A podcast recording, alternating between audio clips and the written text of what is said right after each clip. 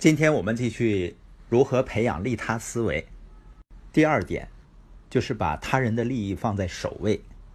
这一点是容易说，但是不容易做到的。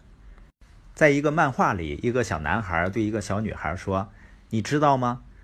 地球是围着太阳转的。”这个小女孩很惊讶，说：“真的吗？我以前以为地球是围着我转的呢。”大多数人都应该是这样认为的吧。所以，我们要想培养把他人的利益放在首位的习惯呢，就要认识到世界不是围着你转的作为开始，而这种认识呢，需要谦卑和关注重点的转移。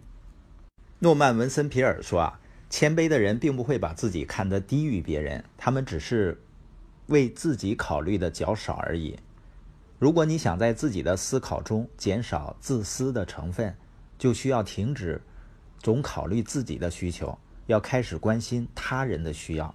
很多人觉得做营销很难，实际上是因为考虑自己多的时候，我们就会觉得很难，心里有很大的障碍。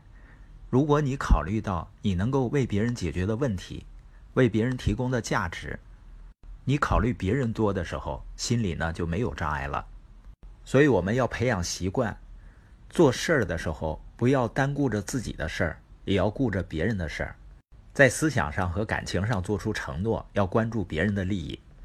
培养利他思维的第三点呢，就是主动的在他人身上投入精力。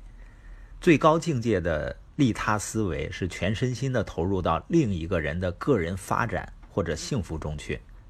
如果你结了婚或者是为人父母，你就会从你的经验中明白这个道理。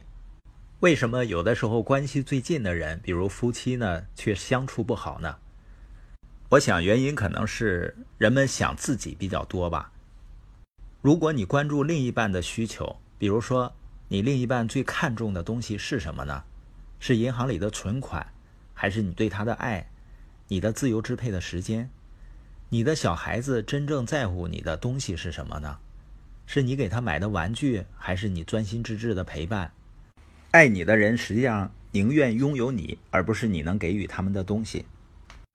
我们这些天呢是自驾车从北京出发，到鄂尔多斯、呼和浩特、包头、西安、武汉，今天呢在南昌。这一路上呢，小伙伴们互相帮助，都在去考虑照顾别人。大家呢在房车里一起包饺子，非常开心。如果你能够在这样的一个氛围里面，每个人都能够为他人着想，那你会感到开心无比的。包括昨天在武汉呢，我们的小伙伴方老师的分享给我触动很大。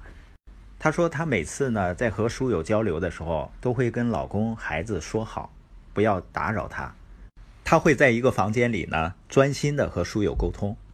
如果你想成为一个为他人投入精力的人，你就要深入的了解这个人和他的人生历程，这样才能够更好的合作。每一种关系都像是为了共同的利益而建立的伙伴关系。在你建立任何一种关系的时候，考虑一下怎么样为别人投入精力，让这种关系产生双赢的结果。我们看一下最常见的各种关系的结果，比如我赢你输，那我只能赢一次啊。你赢我输，你也只能赢一次。我们俩都赢呢，我们就会赢很多次。如果我们俩都输呢，那就拜拜了。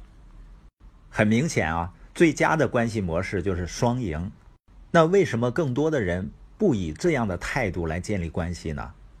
原因就是大多数人都想确保自己先赢，而利他思维的思考者在建立关系时，要确保的是对方先赢。